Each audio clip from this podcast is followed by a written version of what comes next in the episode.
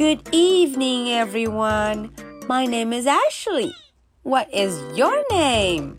Today is Friday, June the 28th. Are you ready for tonight's story? Let's do it.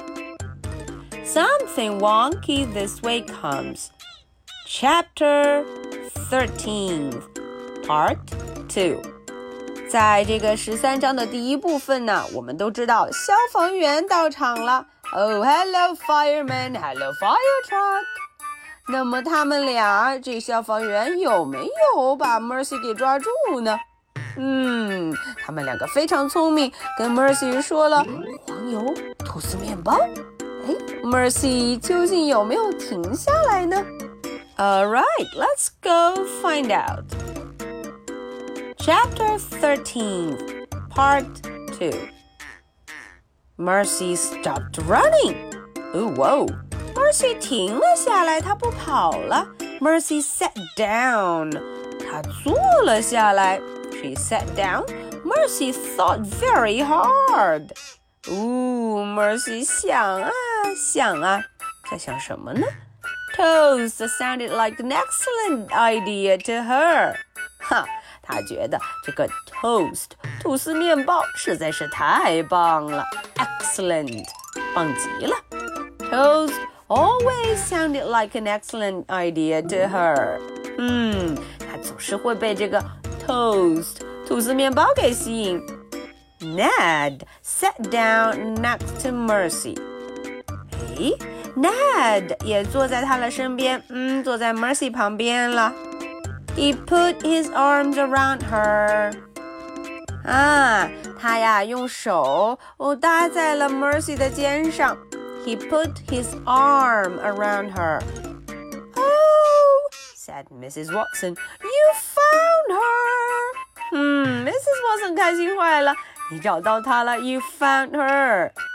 How will we ever be able to thank you for helping us locate our darling, our dear?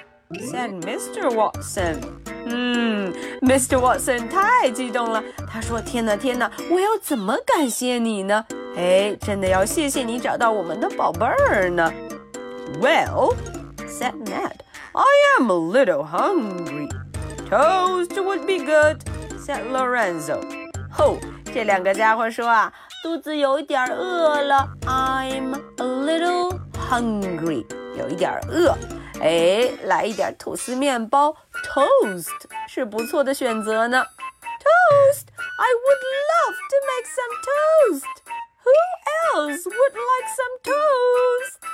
哈，Mrs. Watson 可高兴了。她说：“哦，toast 吐司面包，我非常喜欢做吐司面包。还有谁想吃的？Who else？还有谁想吃？Who else？who？Whoa！Look at the picture，看看图片上有那么多人都到现场了。We never did get to see that movie, said Stella. 嗯，Stella 说了，哦，我们都没有看到电影呢。We never get to see the movie. I wonder if it ended happily, said Frank. Frank 说，不知道它的结局是不是一个开心的结局呢？Well. Here we are, all of us together. 哎，Mrs. Watson 说，我们现在所有人都在一起呢，all of us together, and we're eating toast," said Mr. Watson. 嗯，Mr. Watson 说，大家聚在一起吃吐司面包，eating toast. I can't imagine a happier ending than that, said Mrs. Watson. Mrs. Watson 说：“我觉得没有比这更开心的了。” It's the happiest possible ending. It's almost like a love story," said Baby Lincoln. Baby Lincoln 也觉得这样，他觉得非常幸福，非常开心。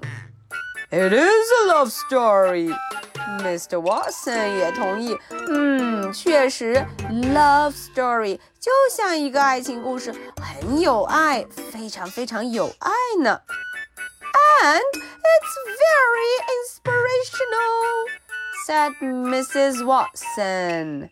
嗯，他觉得这个故事非常振奋人心，让大家都很感动呢。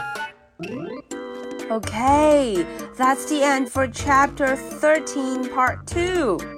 Are you ready for my final question? Do you call it a happy ending for tonight's story? 哎，今天的故事这个结尾，你们觉得是不是一个 happy ending，是一个快乐的结局，特别幸福的结局呢？你觉得是这样吗？And why？为什么你会这样觉得呢？Okay, so this is the story for Friday, June the 28th. My name is Ashley. What is your name? So much for tonight. Good night. Bye.